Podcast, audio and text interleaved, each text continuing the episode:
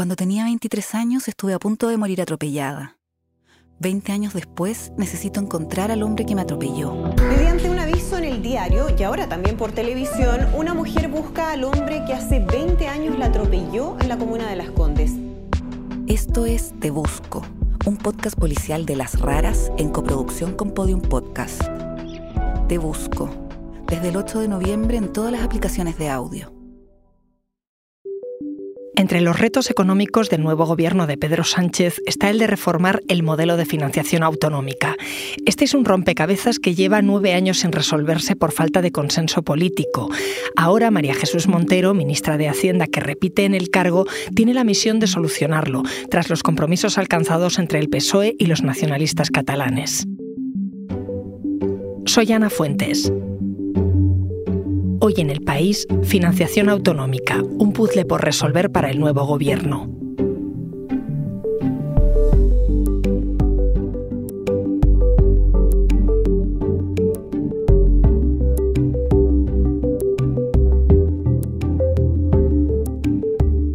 Hola Laura. Hola Ana.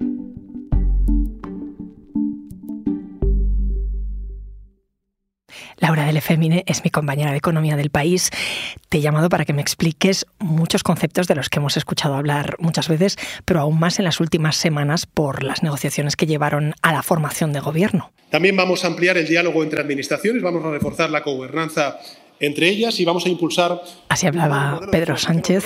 Laura, ¿por qué el presidente se refería a la financiación autonómica? ¿Qué está pasando con este tema? Bueno, Ana, a ver, es un tema clave, es un tema clave básicamente porque estamos hablando de mucho dinero. Y es mucho dinero que además usan las comunidades autónomas y lo usan para financiar los servicios públicos esenciales, ¿no? La sanidad, la educación, los servicios públicos. Y es verdad que ahora el tema ha vuelto a salir, bueno, por el contexto en el que estamos, ¿no? Pues las elecciones, la investidura, pero en realidad siempre ha estado ahí latente, porque el sistema que sirve para financiar a las comunidades eh, está caducado. Es para una reforma desde 2014, entonces ya han pasado casi 10 años y, y en estos 10 años siempre se hablaba de modificarlo. Ahora es un reto que le va a tocar a la, a la ministra de Hacienda, María Jesús Montero, ¿no? que repite en el cargo. Si hubiera tenido eso que modificar en 2014, no ha pasado y el motivo tú te preguntarás cuál es. Porque falta consenso político. ¿Y, y qué provoca esa falta de consenso? ¿Por qué las comunidades no se ponen de acuerdo? Podemos resumir diciendo que tienen distintas exigencias, porque las comunidades son distintas. Por ejemplo, las comunidades más despobladas quieren recibir más dinero por ello. ¿Por qué? Porque para ellas es más costoso prestar los servicios públicos. No es lo mismo tener una escuela abierta para 10 niños que una escuela para 100. Lo mismo pasa con los servicios de salud. Y entonces, claro, pues Castilla-León o Aragón, donde hay pueblos donde vive muy poca gente, quieren que eso pese más y entonces recibir más dinero por eso. Pero claro, otras comunidades con una densidad de población más alta, como puede ser Madrid, pues digamos que no, no les interesa. También hay otra razón, que hay comunidades que salen más beneficiadas del actual sistema de financiación, eh, porque tienes que considerar que el sistema de financiación lo que hace es em, intentar lograr una cierta nivelación entre los territorios, sean ricos o pobres. ¿Eso qué quiere decir? Que todos los territorios puedan dar unos servicios públicos básicos em, más o menos del mismo nivel, ¿no? Sin importar cuánto ganan sus ciudadanos, eh, qué PIB per cápita tenga la comunidad. Por ejemplo, Extremadura es la comunidad, mm, está entre las comunidades más pobres de España y recibe del sistema de financiación más de lo que aporta. ¿Por qué? Porque así puede ofrecer unos servicios, digamos, equivalentes a los del resto. O sea que detrás de todo esto hay una filosofía de solidaridad. Eso es, podemos decir, eh, para explicarlo de manera sencilla, que tenemos una bolsa de dinero común y una parte de ese dinero lo meten las comunidades a través de lo que ingresan por impuestos. Y luego, pues también el Estado hace una aportación. Luego esa bolsa de dinero común se reparte según criterios distintos. Hay uno que es muy importante, que es la población ajustada, que igual te suena porque pues la ministra Montero, el, gobierno anterior de Sánchez lo intentó modificar y luego pues nada, se quedó en papel mojado. Pero bueno, fue un primer paso para intentar reformar el sistema. Esta población no se equivale a la población real. Es la población real, pero se va ponderando según criterio como la demografía o la geografía del territorio. Por ejemplo, un niño o una persona mayor eh, pesan más que un adulto mayor. ¿Por qué? Porque necesitan más cuidados médicos, ir a la escuela, más ayudas sociales. Lo mismo ocurre en un territorio despoblado, ¿no? Como, como decíamos antes, porque es más caro prestar ahí los servicios. Bien, a partir de ahí, las cantidades asignadas a cada territorio, digamos que se vuelven a tocar según otros conceptos, otros criterios que están un poco menos claros y es ahí, pues, lo que se dice, donde está el diablo, en los detalles. Durante años se ha oído hablar mucho de un, un, lema que usaron algunos sectores independentistas hablando de la financiación el España nos roba. Mm, ¿Esto tiene parte de verdad? Bueno, mm, sí, no, ¿no? Todo depende, digamos, de los puntos de vista. Entonces, eh, lo que pasa es que en el esquema que te contaba antes de esa bolsa común y de la solidaridad, eh, solo hay tres comunidades que son aportadoras netas, eh, que son Madrid, Cataluña y Baleares. Aportadoras netas significa que reciben menos de lo que meten en esa bolsa común. Pero bueno, eso tiene su lógica, no es que se le quite más dinero, es un poco esa lógica de solidaridad, ¿no? Estas son las comunidades más ricas, donde hay sueldos más altos, la actividad funciona mejor, son sitios más dinámicos, bueno, y hay comunidades País Vasco y Navarra que no están en ese sistema. E, ellos van aparte. Ellos van aparte, correcto. Pero en todo caso, al final de todo eso se hace una lectura política. Y bueno, a mí también me gusta siempre recordar que los impuestos los pagan los ciudadanos y no los territorios. Es imprescindible abordar urgentemente la reforma de la financiación autonómica. Porque sin financiación no hay autonomía y una financiación injusta siembra desafección y estériles controversias. Yo creo en el papel además equilibrador de, del Estado. Yo quiero que la economía marche para recaudar y poder redistribuir Escuchábamos a Chimo Puig, socialista y expresidente de la Generalitat Valenciana, y a Juanma Moreno, del Partido Popular y presidente de la Junta de Andalucía. Son de partidos distintos, pero los dos coinciden al hablar de la reforma de la financiación autonómica y de las desigualdades que hay entre comunidades, ¿no? Sí, como decíamos antes, hay muchas posiciones encontradas y exigencias distintas de cada territorio.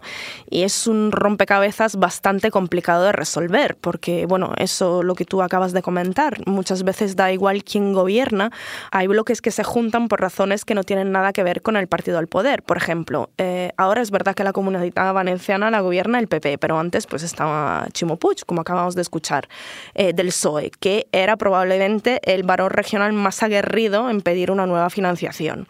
Y quien más le apoyaba en sus peticiones era Andalucía, gobernada por Juanma Moreno, del Partido Popular, y aún así pues tenían las mismas exigencias. Castilla-La Mancha ahora mismo, pues del PSOE, tiene exigencias muy parecidas a las de Castilla-León, donde gobierna el PP. Mira, fíjate con el acuerdo último entre el PSOE y Esquerra para que los catalanes apoyaran la investidura de Pedro Sánchez, pues hay un punto que dice que se le va a condonar a Cataluña parte de la deuda autonómica. Y la reacción de los demás territorios no ha sido la misma. A ver, a nadie les ha gustado muchísimo porque ha sido un acuerdo bilateral, pero Madrid ha puesto el grito en el cielo desde el primer momento, mientras otras comunidades del PP, por ejemplo, como Valencia, han dicho que sí vale, porque tienen una bola enorme de deuda. Ahora me cuentas más de eso. Enseguida volvemos. Laura, estábamos hablando del pacto entre Esquerra y el PSOE para que los catalanes apoyaran la investidura de Sánchez, por el que se le van a perdonar 15.000 millones de euros de deuda a Cataluña. Y hablábamos de otras comunidades. ¿Qué pasa con el resto? Sí, vamos a ver. Es un acuerdo entre Esquerra y los socialistas para que los catalanes eh, apoyaran la investidura de Sánchez. Y en eso se incluye esa condonación de una parte de la deuda catalana que tiene con el Estado. Y como bien decías, pues es un 20% que se corresponde a unos 15.000 millones. Este acuerdo dice que el perdón de la deuda no va a ser solo para Cataluña, sino que la misma fórmula se puede aplicar a todas las demás comunidades. Bueno, salvo Navarra y País Vasco, que como dijimos antes, pues funcionan de manera distinta. Y que además no vale solo para la deuda que las comunidades tienen con el Estado, sino también con terceros, pues la deuda que han contraído en el mercado. Vamos un poco más atrás para que me expliques cómo se endeudan las comunidades. ¿Van a un banco igual que los ciudadanos? Pues la verdad es que sí, digamos que no exactamente, pero sí, en cierto sentido sí. Es como cuando un ciudadano se quiere comprar una casa y va al banco a pedir un préstamo, pues lo mismo. Las comunidades autónomas tienen que financiar sus gastos y si no les llegan los ingresos, pues buscan dinero, piden a inversores, a entidades de créditos, digamos, al mercado. Entonces, ¿Qué ocurre como con los ciudadanos? Que eh, los que prestan el dinero, pues obviamente piden unas garantías, como cuando pues, un ciudadano pide una hipoteca. Si no tienes trabajo, pues olvídate porque no eres solvente. O si sí lo tienes, pero qué sé yo, no es estable o no tienes avales, pues igual sí el dinero te lo dan, pero te cuesta más, porque te piden unos intereses más altos. Pues esto es algo que les ha pasado a las comunidades, por ejemplo, en la crisis financiera no siempre han tenido fácil acceder a la liquidez porque el coste que les exigía el mercado era muy alto. Y por esa razón hay muchas que tienen una deuda muy alta con el Estado y baja con los inversores, digamos, privados. Buenos días, se conoce ya como el huracán inmobiliario. La última víctima es el grupo de inversiones Lehman Brothers, la cuarta institución bancaria de Estados Unidos. Has mencionado la crisis financiera y estamos escuchando la noticia de cuando cayó Lehman Brothers, el banco de inversión estadounidense, en 2008. Aquello se vio como el pistoletazo de salida de aquella gran crisis de la que seguimos notando los efectos. ¿Le pasó factura también la crisis a las comunidades? Sí, Ana, claro, porque en ese momento la confianza se desplomó y era muy difícil conseguir dinero, lograr liquidez. Eh, así, si, si te acuerdas, en ese momento aprendimos palabras como prima de riesgo, por ejemplo, que pues era algo que no habíamos escuchado en la vida. Y mm, a las comunidades también entonces les costaba cubrir sus necesidades de financiación eh, porque la economía iba mal y el mercado le pedía intereses muy altos. Pues un detalle, piensa que en la comunidad valenciana eh, no tenían dinero suficiente para pagar la nómina de los funcionarios. ¿Y qué pasó entonces si no podían conseguir liquidez? Pues mm, sencillo, que el Estado salió a rescate de las comunidades. Entonces en el gobierno estaba Mariano Rajoy del PP con Cristóbal Montoro como ministro de Hacienda y decidieron crear unas líneas de crédito que se llaman mecanismos extraordinarios de liquidez. Mm, a ver, es un poco complejo, pero para resumir mucho, el Estado empezó a salir al mercado a buscar el dinero para las comunidades, porque al Estado le costaba menos. Le costaba mucho porque la prima de riesgo era muy alta, pero menos que a las comunidades. Y luego ese dinero se lo daba a las comunidades. Entonces la deuda ya era con el Estado y no con los inversores.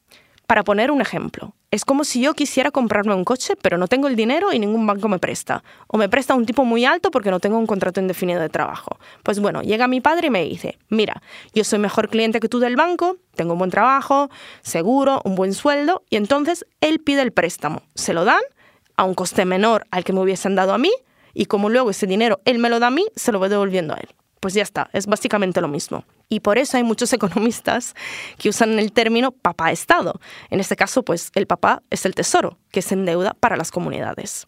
Desde que estos mecanismos se crearon hasta hoy, han ido bueno, evolucionando, cambiando, hay fondos distintos, etc. Pero bueno, el concepto es el mismo. La línea más usada se conoce como FLA, que es el Fondo de Liquidez Autonómico. ¿Y todas las comunidades están en ese fondo? No, no todas. Eh, a día de hoy hay comunidades que no tienen deuda con el FLA, con el Estado, ¿no? Como Madrid y otras cuya deuda es casi toda con el Estado, como Cataluña. A ver, para dar una cifra, de los 86.000 millones de deuda que tiene Cataluña, 73.000 millones se los debe al Estado, o sea, casi todo. Madrid, ojo, no es que no tenga deuda, creo que debe como algo más de 30.000 millones, pero no al Estado, a acreedores distintos. Y por eso es que la Republicana de Cataluña le puso como condición a Sánchez para apoyarle la investidura que se le perdone un 20% de la deuda a Cataluña con el Estado. Sí, claro, es que tiene una deuda muy, muy grande. En términos absolutos, más allá de la deuda que tenga con el Estado, que hemos visto que es casi la totalidad, Cataluña es la comunidad con la deuda más elevada. Y con ese volumen de deuda que tiene ahora, es casi imposible que pueda salir a financiarse otra vez a los mercados a condiciones, digamos, ventajosas. Menos aún ahora que los tipos están tan altos. Pero ¿y por qué se pide condonar el 20% de la deuda? ¿Por qué no otra cifra? ¿En función de qué se fija eso? Pues muy buena pregunta. En realidad no lo sabemos muy bien. Mm, claro, como decíamos antes, otra vez el diablo está en los detalles. A ver, Cataluña dice que ese cálculo representa lo que ha tenido que endeudarse de más porque el ciclo económico ha ido mal. A ver, es un poco complejo, pero básicamente viene a decir que Cataluña dice que una parte de su deuda se ha originado porque la economía ha ido mal, entonces ha tenido que pedir más dinero prestado y quiere que esa parte se le perdone. Eso significa, como dijimos antes, esa fórmula se puede ampliar a las demás comunidades, pues cuando eso se haga no tiene por qué ser necesariamente el mismo porcentaje. Ese 20% lo ha calculado Cataluña. Para ella, no sabemos cómo, pero en otra comunidad puede ser más o menos. El problema pues eso, es que no se sabe exactamente de dónde sale esa cifra. Pero en todo caso, eso es lo que se llama condonación del FLAC, que hemos oído tanto hablar de ello, ¿no? Eso es, en realidad, como la deuda es con el Estado más que una condonación, que sería un perdón, es un cambio de titularidad. El Estado dice, pues mm, me la quedo yo, ¿no? Al final, en la cuenta conjunta de cuánto debe el país, de cuál es su deuda, no cambia absolutamente nada, va a seguir siendo lo mismo. A ver, te voy a decir algo más. Es que el tema de la condonación del FLA se lleva hablando prácticamente, vamos, desde que se creó. A ver, el FLA, como los demás mecanismos extraordinarios, y como dice su nombre, extraordinarios, hubieran tenido que desaparecer ya desde hace años. Era una ayuda diseñada, digamos, para sortear un momento complicado. Pero ahí siguen. Y como decíamos antes, su uso no es el mismo por parte de todas las comunidades y tampoco es la misma su situación de partida en cuanto a la deuda. Y esto es lo que se dice siempre de que hay comunidades que están infrafinanciadas, ¿no? Sí, eso es. A ver, Cataluña dice que se le perdona aquella parte de la deuda causada por el ciclo económico, sin decir cómo lo calcula, pero los economistas dicen que antes habría que hacer algo, ante todo, con la deuda de las comunidades que menos recursos reciben del sistema de financiación, que son, como bien dicen, las llamadas comunidades infrafinanciadas. La Comunidad Valenciana, Murcia, Andalucía y Castilla-La Mancha. Es un tema complicado, ¿eh? Sí, bastante, como toda la financiación, pero se puede ilustrar de una manera sencilla. Esa bolsa común de la que hablábamos al principio, esa que se reparte para garantizar cierta nivelación a la prestación de servicios, pues estas cuatro comunidades reciben menos que la media, sobre todo Murcia y la Comunidad Valenciana. Digamos que están perjudicadas por el mismo sistema. Les sale una cifra que no les permite gastar lo mismo que las demás en los servicios públicos, o más bien que para hacerlo deben endeudarse. ¿Y qué pasa entonces? Pues que si estas comunidades quieren garantizar los mismos servicios que Madrid o Cataluña, que sí están financiadas en la media, tienen que endeudarse más. Si quieren un gasto por ciudadano igual que la media, generan más déficit y más deuda. Por eso, también por un tema, digamos, de justicia fiscal, los expertos dicen que habrá que distinguir entre las dos cosas. ¿Qué parte de la deuda de las comunidades se debe a que te llegan menos recursos del sistema de financiación, que el sistema, digamos, es injusto contigo, y qué parte se explica por la gestión que se ha hecho del dinero, al tener en proporción lo mismo o más que los demás. Y siguiendo con Cataluña, esto que hemos escuchado de que Cataluña pedía un cupo para gestionar sus tributos como el País Vasco, ¿tiene que ver esto con la deuda también o no? No, en realidad es otro tema eh, y también viene de un acuerdo con otro partido que es eh, Junts, el PSOE con Junts, en el que Junts ha dejado ver que, pues sí, le gustaría tener una especie de cupo a la vasca. Bueno, y esta es una propuesta porque el PSOE no la avala. En el mismo acuerdo que firma con Junts dice que no la avala. Lo que dice Junts es que quiere modificar la ley de financiación autonómica para que se le facilite a Cataluña la cesión del 100% de todos los tributos que se pagan en la comunidad. Bueno, y eso se parece más a lo que tienen el País Vasco y Navarra, que son los llamados regímenes forales, que tienen una situación distinta que se les reconoce por constitución. Para ver cuál es la diferencia, podemos volver otra vez a esa bolsa común. Pues en esas dos comunidades, País Vasco y Navarra, todo funciona al revés. Se en el llamado régimen común, que es el que tienen todas las comunidades, salvo estas dos, el Estado reparte el dinero para asegurar una cierta igualdad entre territorios. En el régimen foral son las haciendas de ahí, las vascas y las navarras, las que gestionan todo y luego pagan un dinero al Estado, que es el cupo en el caso del País Vasco y la aportación en el caso de Navarra. ¿Y esto por qué pasa? Bueno, ese es un reconocimiento histórico, como decíamos antes, por lo recoge la Constitución, que reconoce las haciendas forales ¿no? de Navarra y País Vasco, y estas comunidades tienen muchas más competencias cedidas con respecto a las demás, así que tienen más gestión sobre sus ingresos, sobre lo que recaudan. Y ese cupo o aportación que pagan al Estado es porque el Estado presta ahí, en sus territorios, los servicios que ellas no pueden dar, porque no son de su competencia, por ejemplo, defensa. ¿Y ese modelo se podría aplicar en Cataluña? A ver, el problema no es tanto el modelo en sí, es que una vez más no está claro cómo se calcula el cupo. La queja constante es que País Vasco y Navarra pagan mucho menos de lo que deberían, que la cifra que sale del cupo y de la aportación es resultado más bien de un acuerdo político y no de un cálculo racional económico. Y además que pese a ser dos comunidades ricas, como todos sabemos, pues son menos solidarias.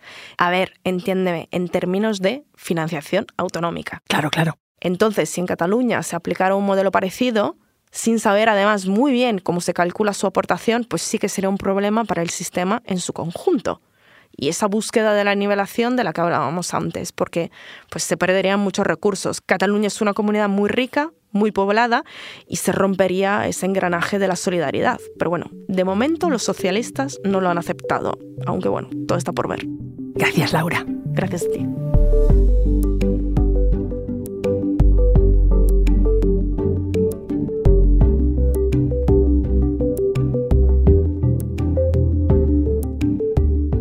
Este episodio lo hemos realizado Laura del Efémine, José Juan Morales y yo.